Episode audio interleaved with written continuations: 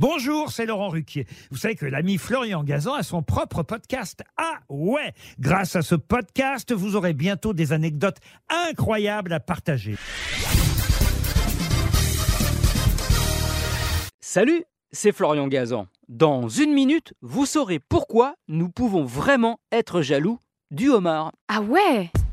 Ouais, le homard, ce crustacé aux pinces impressionnantes et à la carapace ultra résistante qui nous demande justement une pince à nous aussi pour pouvoir le déguster.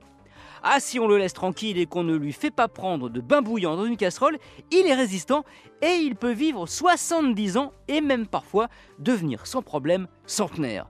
Aux États-Unis, on a même eu le cas de Louis, un homard de 10 kilos âgé de 132 ans. Ah ouais? Ouais, ce qui a amené à se poser la question de savoir quel était le secret de la longévité de ce crustacé. Et là, surprise, on a découvert que le homard ne vieillit pas.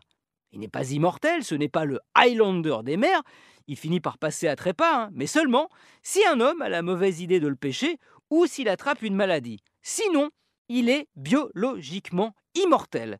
Avouez quand même que ça fait un petit peu envie. Hein. Comment il fait le homard? Eh bien, il secrète le homard une enzyme qu'on appelle télomérase qui lui permet de renouveler ses cellules à l'infini. Ah ouais?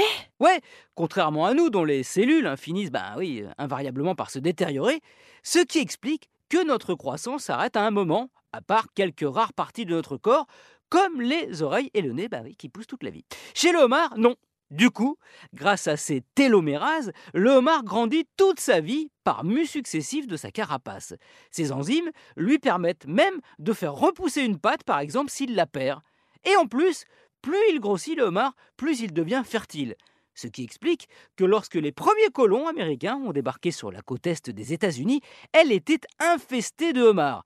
Ce n'est plus le cas, hein, et la pêche et le prix de ce produit devenu de luxe sont passés par là.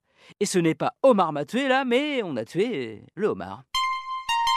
Merci d'en avoir pincé pour cet épisode de Huawei et donc de l'avoir écouté. Retrouvez tous les épisodes sur l'application RTL et sur toutes les plateformes partenaires. N'hésitez pas à nous mettre plein d'étoiles et à vous abonner. A très vite